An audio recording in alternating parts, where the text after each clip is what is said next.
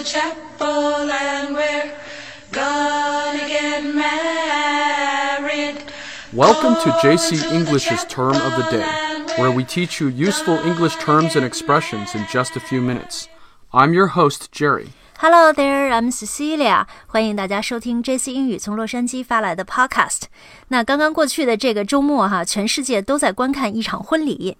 Yeah, millions of people around the world tuned in to watch Prince Harry of England and Meghan Markle, an American actress, get married last weekend. 嗯，这又是一场皇家婚礼哈，Royal Wedding。那英国的这个哈里王子迎娶美国女演员叫 Meghan Markle。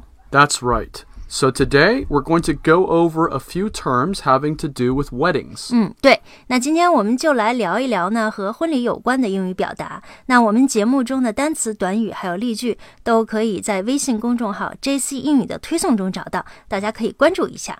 那先说哈，在英语里说两个人结合有很多种说法，比如 Exchanging vows. 啊交换誓言，因为这个西方婚礼上通常都要宣誓哈、一般主题就是围绕互相恩爱啊、同甘共苦啊、婚姻长久啊等等，所以说这个 exchanging vows 就是有两个人结合的意思。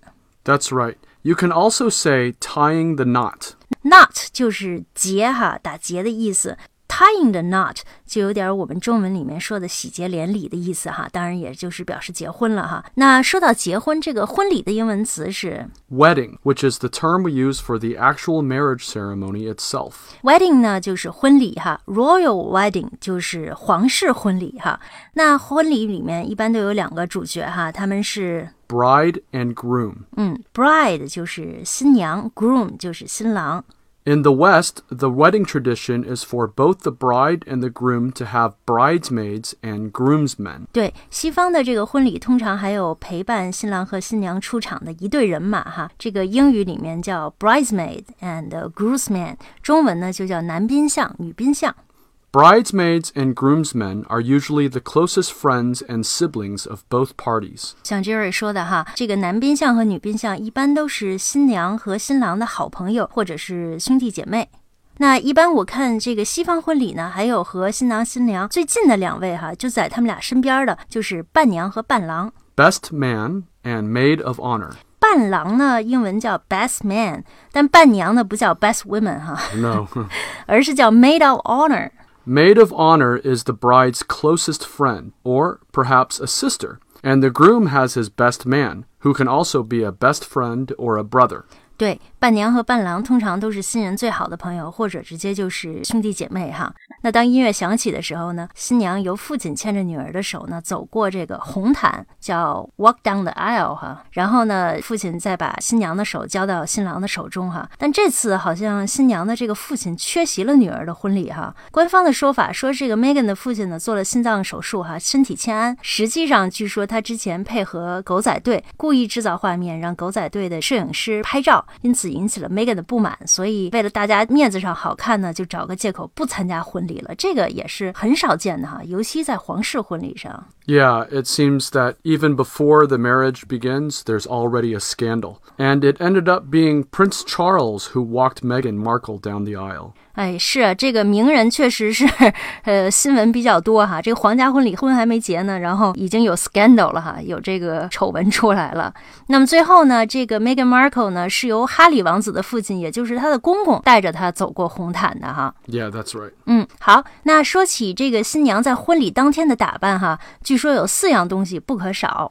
Something old, Something old，一些旧的东西哈，主要是指新娘的母亲传下来的，比如说婚纱呀、头饰啊，或者是首饰，比如说像戒指之类的哈。这个 something old 呢，就代表传承一切美好的事物 something new, 啊。something new，一些新的东西，比如说朋友送的礼物啊、裙子呀、等等，象征新生活的开始。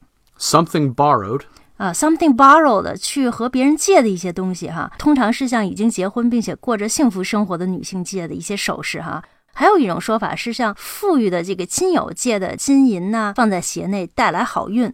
and something blue. 啊，一些蓝色的东西，something blue。这个因为在西方的古代啊，蓝色象征着纯洁、忠贞哈，所以新娘呢会用一些蓝色的饰品啊，或者穿蓝色的鞋啊，来表示新娘的纯洁和忠贞哈。Yes, this tradition dates back to England and is still mostly practiced in Britain, less so in America, although Americans are familiar with it. 哦，所以这个习俗主要是在英国比较盛行哈。现在， That's right. 嗯，好，那这次王室的婚礼呢，和上次威廉王子的婚礼一样，只请了少数的这个嘉宾哈，所以整个婚礼的过程我们也不得而知了。但是在此呢，我们遥祝这对新人幸福。 Yes, we hope they'll live happily ever after. 啊，这个就像童话故事里说的，希望 王子与公主呢从此幸福的生活在一起。呃，那据称现在两个人婚也结了，戒指也交换了，下一个媒体关注的重点就是，Where they will honeymoon. 啊，那这两个人去哪儿 honeymoon 呢？去度蜜月呢？看来一旦成了名人，就摆脱不了世人的关注了哈。好，那今天的节目里，我们跟大家聊一聊西方的婚礼哈。现在在我们国内的年轻人结婚，也有很多是西式婚礼或者是中西合并的婚礼形式进行的哈，各有特色。呃，那在我们的节目里提到不少词汇和表达，如果想对照文字进行学习呢，可以关注我们的微信公众号 JC 英语，或者输入 JC English JC 就可以查找到。好，谢谢您的收听，See you next time。Bye bye. Love and marriage, love and marriage go together like a horse and carriage. This I tell you, brother, without the.